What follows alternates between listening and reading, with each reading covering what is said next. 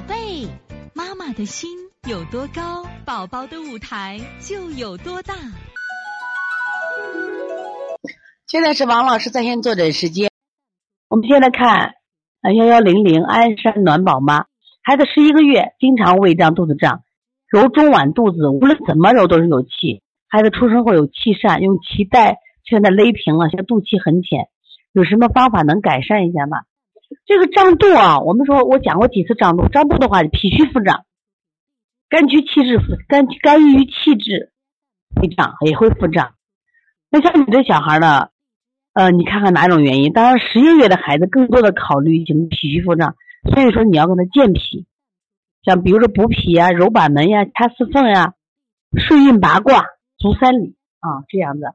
呃，这么大孩子能吃辅食的话，你给他喝点萝卜水啊，白萝卜水喝点。